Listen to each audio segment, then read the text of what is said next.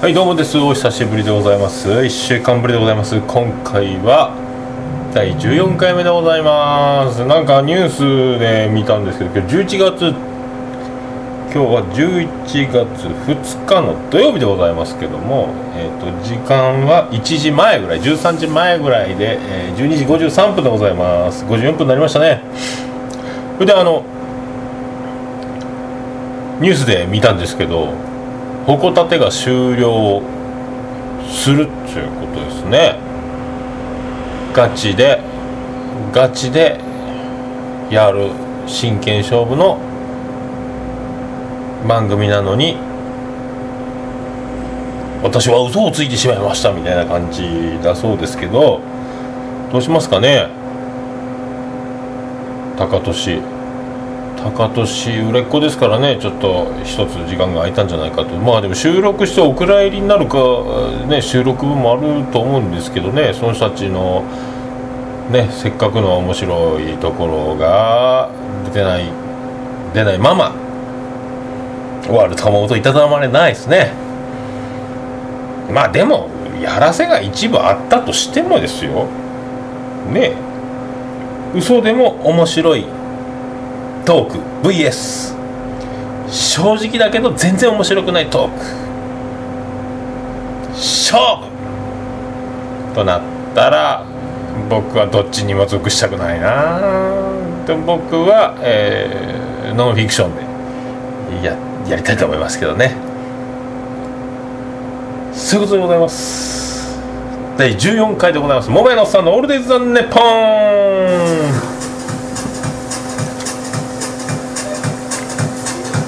てててててててててててててててててそういうことで。ございますあのお気づきかと思いますけどね。若干鼻声っぽい感じがするかと思いますけどね。まあ秋の訪れをちょっと気づくのが遅いですかね。あのいつものようにトレーニングパンツハーフパンツに T シャツで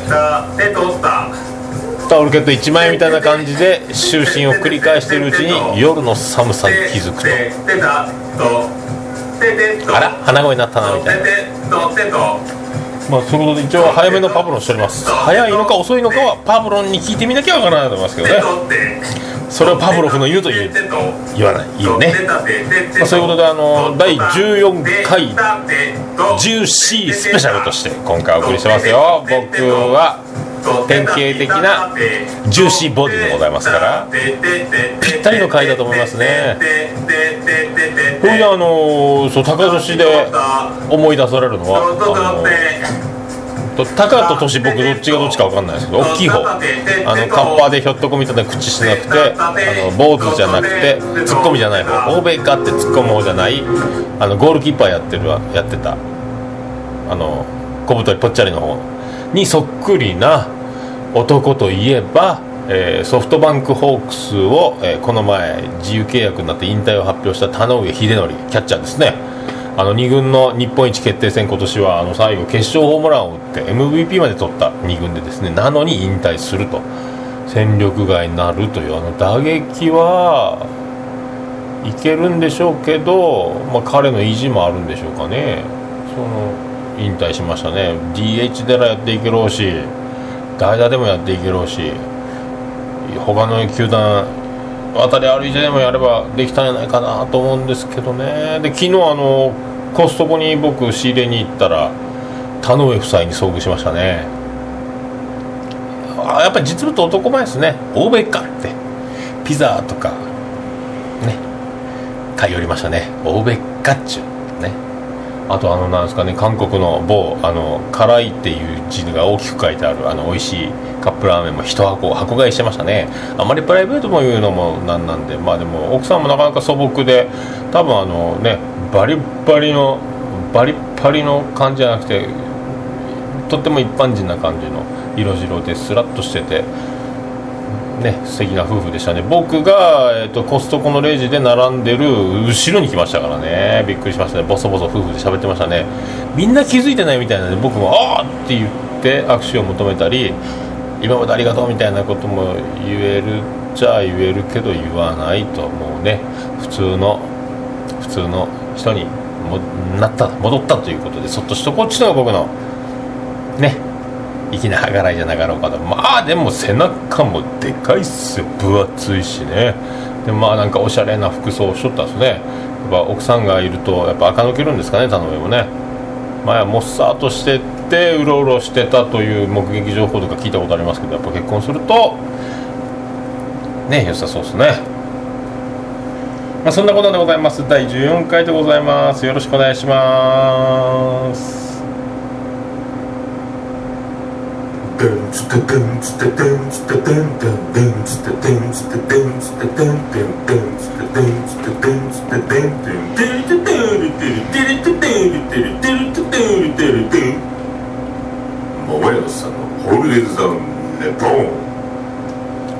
福岡市東区前松原若宮田交差点付近の桃焼きの店桃屋特設スタジオから今回もお送りしております。11月2日の土曜日でございます。桃屋のおっさんのオールデイズだ熱本でございますよ。そういう感じであのまあねいろいろ番組も終わったり野球選手も引退したりとか、ね、季節も夏から秋へ変わりと。で2013年ももう11月になってしまったと。振り返るのか前を見るのか振り返ればもう11月まで来ているし前を見るともうハロウィンも終わってあとは真っ赤なお花のおっさん見ましたって。これはブラックマヨネーズのコントでおなじみのね赤花のおじさんを見たという替え歌にするクリスマスならではのならではのねまあありますけどまあねもう予想通りですよ本当ね。もうあっという間に11月。あっという間に年末2014年になるという、ね、それでも生きていくと。淡々と生きていくというのがね。まあそんなこんなありますけども。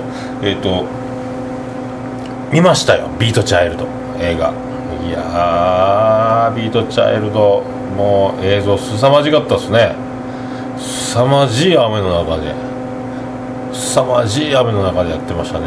あのでもまあちょっとじ、えーと、始まる頃始まった頃一発目ブルーハーツ出てレッドブリアーズ次出てってなる時はまあまあ降ってないんですけどね。その次えっ、ー、となんか岡村康之あたりからザパーッとなんかまあネタバレになるからあんま言いませんけどまあでももうあの懐かしい懐かしい映像。であの買いました。パンフレットも買いました。パンフレットあと缶バッジ。限定缶バッジが売ってた。3つ入りの600円で。で「あパンフレットもありますか?」って展示してなかったんでレジのおばちゃんに聞いたら「2000円ですけどいいですか?」と「パンフレット2000円もするけどお前買うのか？高いぞ。びっくりするなよ」みたいな感じで言われたけど「ください」と言って買いましたね。そしてそれになんか特典で復刻当時の復刻版チケットをプレゼント。先着でって書いてあったけどもらわずに映画見終わって出ていったらまあ人数少なかったんで覚えてたんでしょうね。もうすいませんっつってあのおばちゃんが僕のとこに駆け寄ってきて復刻版チケット渡すの忘れてましたと。えいろんな人にまた買った人いたんでしょうね。配ってましたね。その復刻版チケットを見て度肝を抜かれたのはグリーンピア南阿蘇と阿蘇でやってたんであのデレデレデレデレデレデレあそうでおなじみのね。阿蘇あの未曾有のでおなじみの阿蘇ですけどね。えっとそこにグリーンピア南阿蘇と書いてあったんですよ。あのねあのねあの国の無駄遣いでおなじみのグリーンピア南阿蘇。まあ遡ること僕中学校2年ですか。修学旅行がグリーンピア南阿蘇だったというあのね。とってもブラックな中学校ですね。なぜかと。もう不良全盛だった先輩方の功績により僕らの代からジャージで芋掘りに行くというのが修学旅行になりましたね、まあ、制服を着てどっか観光地に出かけて電車乗ったり新幹線乗ったりして観光地に行くと問題が起こると。万引きが起こると。喧嘩が起こると。であのね丸刈りなのに丸刈りじゃないやつがいっぱい来ると。そういうのをもう完全に鎖国するかのようにやったあの修学旅行僕らはグリーンピア南阿蘇。僕らの時だったんじゃない？だけやったんかな？もしかしたら。そこでコンサートをやってたって。だから中学校2年かな？2年の終わりぐらいだと思うんですよね。多分。修学旅行。違ったかな？秋口だったと思うんですよ。芋掘りやったぐらいやから。その8ヶ月9ヶ月後ぐらいの夏にあのフェスがあってたと。梅雨も知らずというね。同じ場所にいた。何かの絵を感じますね。行くはずのない修学旅行の会場になっちゃうというこの縁を感じますね。いやでもあの映像はすごかったっすよ。あとまあ無邪気な尾崎豊リハーサル風景の尾崎豊もねあのシェリーの弾き語りはもうねやっぱあんな歌い方するアーティストはおらんね。またぶっ飛ぶじゃないのっちゅうぐらいね。いやでも白井貴子の時がひどかったっすねなんか、まあ、あのモニターが雨でぶっ壊れるとギターも鳴らなくなると。で歌う時に、まあ、僕もバンドやっててあれなんですけどあのモニターから音が返ってこないっていうのはあの人前でずっとスイカ割り状態ですよ。目隠しで。もう右も左も分からんで。で誰も右右左左とか言うてくれる人がいない中でスイカ割りをしなきゃいけないぐらいな孤独感になりますよね。もう「えい!」って振ったところがスイカに当たらないのはもう日常茶飯事っちゅう状態で。あ耳を塞がれた状態で歌うっちゅうのはもうねライブハウスとかでやるともう本当モニターがないともうね外音も聞こえる余裕もないですからね。経験値がやっぱ全てでしょうね。いやすごいよなあれ。多分外音と感覚で中から聞こえる音。まあ一時ドラムだけでボーカルっていう状態もあったしね。いややっぱすごいなプロは。意地でも成立させたろうっていうあのねハプニングをね乗り越えるあの力ロックの力もすごいしアーティストの根性もすごいですね。僕なんかあの第10回記念スペシャル放送前回ね前々回ですか？ライブハウス CB のお堤さんをお呼びしてやった時も段取りが違う。段取りが違うという進行でドギマギして若干パニクりましたもんねあのね。登場シーンの下りが予定されてたところと違うという茶番をやってしまったからですね。あれよりももっとすごいことがビートチャイルドのあの当時行われていたというね。すごいね。最後はやっぱり佐野元春でしたね。ちょうど「サムデイ日曜はサンデー」違うよサムデイでおなじみのあのねサムデの時に日が出てくるという。あれこそロックの夜明けだと。ね思いますね。まああと賛否両論ありますけどあのエンディングテーマは全然関係ないアーティストが歌うと。ね。ちょっと若干最後あのサプライズ的プロモーションもあるんであのそれ見た人だけが見て受け取ったらいいと思います。どう受け止めるかはまあねもう皆さん次第だと思います。いやそんなねビートチャイルド。もう一回見たいなあのこの前『スッキリ』でそれがあのもう一回特集されてたんですけどそっちの映像見た方がちょっとグッときましたね。グッときたね。でももう僕のこうグッときたところはやっぱりハンドドッグのフォルテシモの瞬間あと渡辺美里のマイレボリューションの時あの辺、まあ、白井貴子の時もそうやったけどねグッときたね。あとなんかあのボーイの布袋さんねボーイも来ててバリバリ演奏してたけどもう土砂降りやからいつも髪立ててる布袋さんがずぶ濡れで髪がぺちゃんとなってなんかあの柴犬ずぶ濡れになった柴犬の尻尾が弱気になって垂れていくみたいなあのねキュロンって巻いてあの上に持ち上がってあのね黄門様丸出しの尻尾がヒューンと垂れていくような感じにも見えましたね。ストリートスライダースもねみんな髪の毛をもうペチョンとなった状態でやってましたね。なんかあのテレビ昔はちっちゃいスピーカー家のテレビなんか歌番組とかでもスピーカーがちっちゃかったんでなんかあのスライダースさんが特に声量ないなとかそんな雰囲気に感じてること多々あったんですけどまあでもあの大きい音とスクーンに見たらかなりな声量ですね。馬力あるガラガラ声やけどパワフルでなんかじんときますね。スライダースのライブとか見に行きたかったなとかね。いやでもすごかったなあれはすごかった。いやもう見れる人は見た方がいいですよ。あのレディースデーだろうが何だろうが2000円です。ね特別扱いなしの2000円ですね。でみんなあの僕より多分年上っぽい感じの観客が多かったですけど皆さん真ん中の真ん中ぐらいの席を押さえてきてましたね。僕は一番後ろの一番あの通路側に座りましたけどね。でもそうやって夫婦とかで来て真ん中で真ん中座ると密集してるので落ち着かないという状況が起こる。まあね20人もいないぐらいだったんですけどね。みんな真ん中に集まってるんですよだからそこでもうあの指定席やけど空いてるんだからと後ろの方に下がっていく人たちもいましたね。そこにその近くにチケット持って一人おじさんが席を探した時にああれやっちゃったかなみたいな俺たち勝手に座っちゃったけどみたいなね。あの新幹線の指定席間違いあるあるみたいな。ああいうここ私の席ですけどみたいな。くだりが起こるんじゃなかろうかとか。思ったりしならんかったけどね。まあでもねよかった。やっぱねよかった。よかったっすよ。では一回。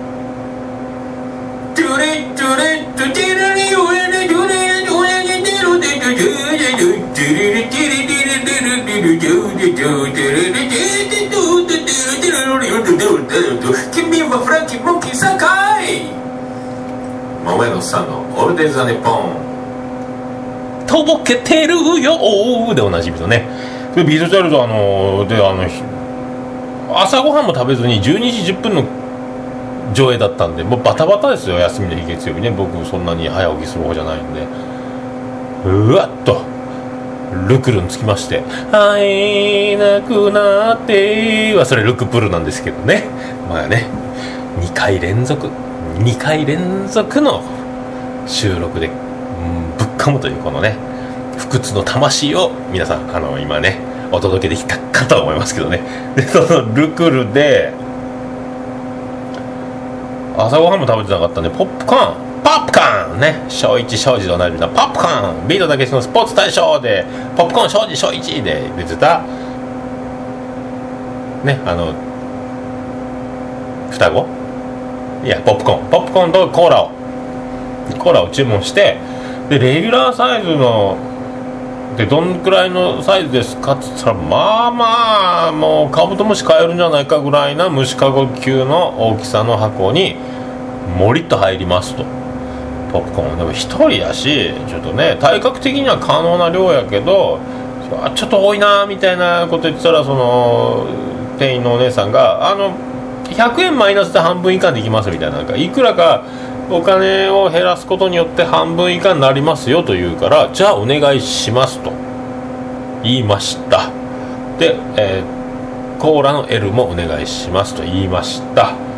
そして、はい、お待たせしました。800円でございます。800円でございますって山盛り出てきたポップコーンですよ。トゥールルトゥルトゥやったっすね。はい、お買い上げしましたね。でもう、もう、そう、もね、手荷物いっぱい状態になりますんで、もうじゃあ席に座っとこうと思ったら、まだご案内しておりませんと、入り口でおばちゃんに言われて、じゃあ、待っとかないか待っとかないかんけど虫かごカブトムシでも買えそうなぐらいの箱に満タンなポップコーンが入ってるというのをおじさんが一人で持っていると。ビートチャイルドのえ、ー、とねパンフレットも買ったしこれビートチャイルドのおっさんパワフルやね。ってなるとちょっとはずいなと。僕もまだ恥じらいの心がまだ初老とのこの狭間。ね大人の階段登る。改め初老の階段登ると。いうそのね愛仲の気持ちもありますから上映までに食べ進めとこうと思って一生懸命半分ぐらい食べてハーフサイズを買ったかのような振る舞いにしようと思って一生懸命食べましたね。ポロポロポロポロこぼしましたね。椅子に座ってて長い椅子に座ってたんですけど長い椅子の端っこのに座ってポップコーン食べてたけどポップコーンが転がると。で誰か同じことをした人がいるんでしょうね。そのもう23人分ぐらい先にもポップコーンがこぼれてると。俺じゃねえぞ。俺じゃねえぞと。があのおっさん食べ散らかして一人で食ってると思われてるんじゃなかろうかと思ったけど俺じゃねえぞと言い聞かせながら、まあ、ちょっとだけ拾って えっ、とね半分ぐらい食べて席に座りましたね。いやそういうね映画館はいいね。今度はジャッキー・ロビンソン見に行きたいですよ。ジャッキー・ロビンソンのやつね。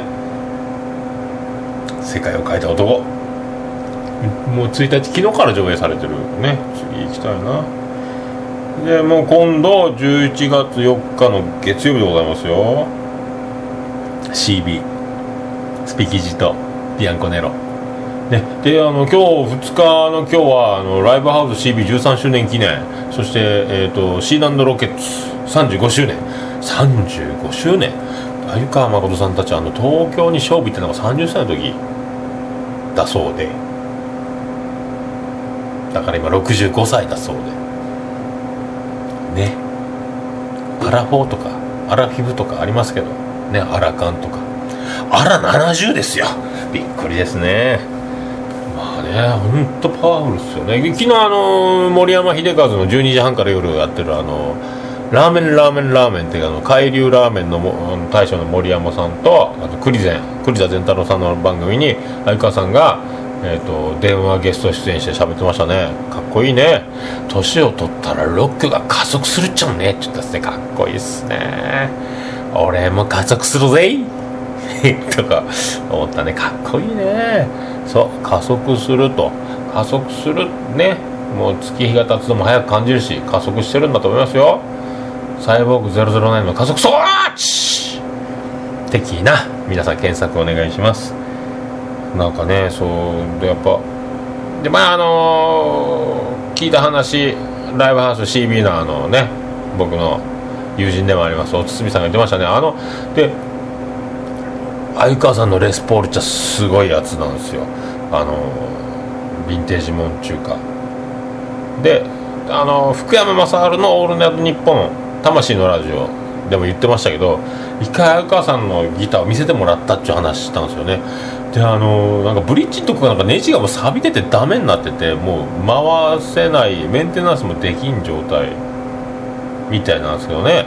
もう傷んでて。あで福山雅治は相川さんに「これどう土下してるんですか?」って言ったらいやなんか年に1回あのメンテナンス出しをずっと見てもらうよう人のとこに出しよう。そしたらなんか知らんけど音がピシャーっとようなるっちゃんねって言ったらしいですよね。だからもう後のおタッチみたいなんですけどね。すごいっすよね。でなんかあのあの人にしか鮎川さんにしか弾けないギターだろうっつってましたね。あの福山さんも結構あのなかなかのギターオタクというかギターマニアというかラジオ聞いたらあります。詳しいんですよ。で結構アタックの力とかもいるしやっぱあの弾き、まあ、相川さんの体に合うギターになっちゃってるみたいなんですあのレスポールね。それもう超だからねうちも僕もその詳しくないんですごいらしいんですよ。であのお堤さんがライブハウス CB のお堤さんが言ってたのはなんかのイベントであのウルフル圭介ウルフルズのギターのね人が相川さんにギターをあのレスポールを肩にかけてって「おお弾いていいぜ」ってやったらもうガグガグ半泣き震えて「うわめっそうもございません。僕には弾けません」みたいになったらしいですね。やっぱあの知ってる人にはもうねあのもう本当水戸黄門の印籠よりもすごいんじゃないかと思いますね。そんなライブが5000円で当日券 OK で CB で今日あるみたいなんで7時半からスタートかな？とか言ってましたね。いいね。で昨日あのレモンティーがそれで曲流れたんですよ。かっこいいっすね。あの椎名さんが歌ってるバージョン。レモンティー。いやかっちょいよかったね。奈良さんのベースすごいっすね。ブリンブリンになっておりましたね。さあそれでそんなこんな CB がツアーね始まりらしいです。年末まで続くらしいですしなドルケツね皆さん。お近くに来たら見たらいかがでしょうかと。思いますね。で4日の月曜日はそのスピキジとビアンコネロが。ありますね。面白そうですね。で僕が面白前説を。ね。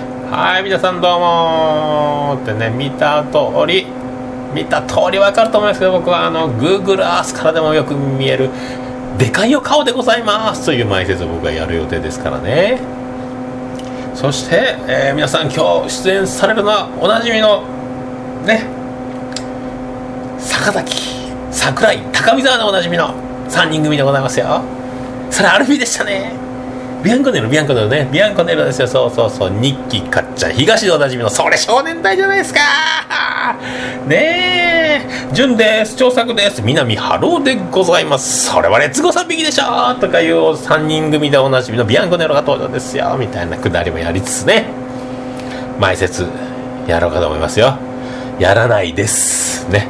やらないですけどね。まあ一応ねそういうこともあるんじゃないかという心づもりを一応とりあえずここで試しといて。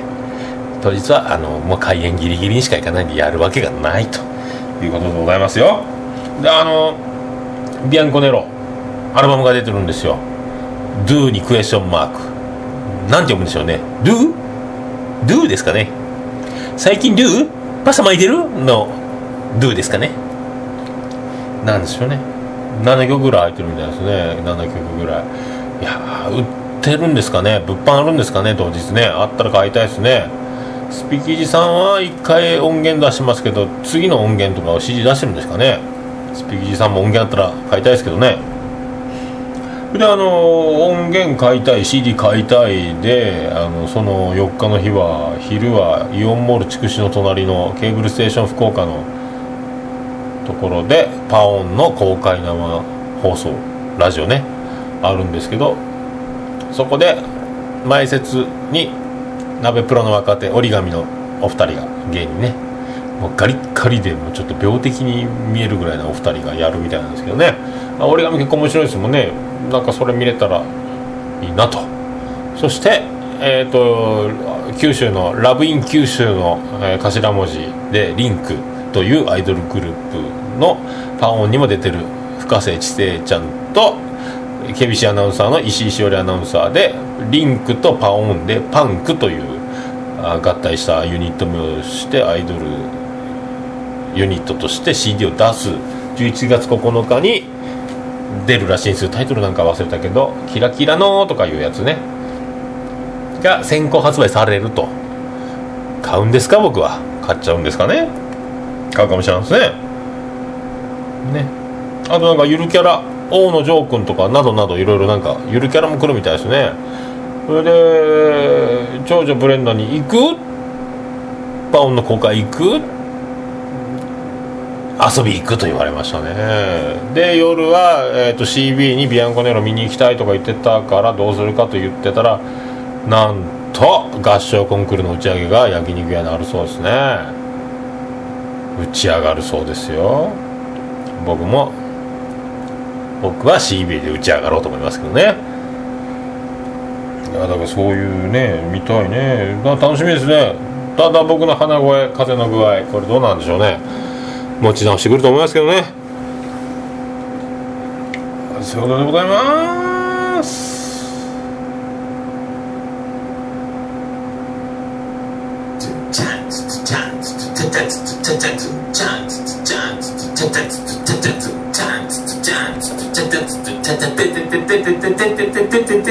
こないだ嫁に咳込まれて。ねくしゃそれくしゃみや。ん To the girls 桃屋のおっさんのオールデイズ・ザ・ネポンデデデデデデデデ福岡市東区前松原若宮と交差点付近の桃焼きの店桃屋特設スタジオから今回もお送りしております。第14回でございます。11月2日収録分でございますよ。桃屋のおっさんのオールデイズ・ザ・ネッポンでございます。あっという間にですねもう30分近くなってまいりまして。ね28分ぐらい経っておりますけども。ね30分で終わろうとしながらのすぐこうなりますね。ね。前回喋りすぎてね30分大きく超えるというね感じになりましたんで。エンディングに参りますよてれてててれててて。アカペラバージョンですね。まあ喋りながら自分で iPhone を操作してまあね曲も流して全部一人でやるという。ねということでお送りいたしました。第14回のジューシースペシャルでお送りしました。桃屋のさんのオールデイズ・ダ・ネッポンでございます。で今日はあの日本シリーズあるんですよ。仙台に。3勝2敗王手をかけた楽天が今日マーク投げるんですよこれで田中将大伝説最終章になりますね。今日負けて終わるか。無敗のまま終わって本当に伝説になるね。煮物ですけどモースカパーでは日本シリーズ見れないので、まあ、プロ野球ニュースで後で知ることになるし暇があればちょっと携帯で見ちゃうかなと思いますけどね。すごいね。でレッドソックスはメジャーリーグは上原が胴上げ投手になってその前田沢が抑えると。ただ上原も大変。80何試合合計で投げて大変やったんですけど田沢良かったですよ。ねあのー、ね日赤やったですかね。社会人から日本のプロ野球を経由せずに直でメジャーに行くということはもうペナルティーでやっぱ日本でやりたいです戻ってきても日本の球団を受け入れてくれないというそのね厳しい条件もつく中で行くわけですからもうこれでねついにそれで頂点まで頂点世界一ワールドシリーズな制覇までこぎつけたからすごいですねまあねワールドシリーズといっても日本の野球も含めてほしいなとは思いますけどね。そうやって上原が胴上げ投手になるというと日本の野球の底力も感じますね。さあそういうわけで次は第15回目でお会いしましょうね。今日の格言は季節の変わり目は早めの暖かい格好で寝るというシステムを採用しましょうということです。それではごきげんよう。アリです福岡市東区若宮と交差点付近から全世界中へお届け。桃屋のおっさんのオールディーズ・ザ・ネポー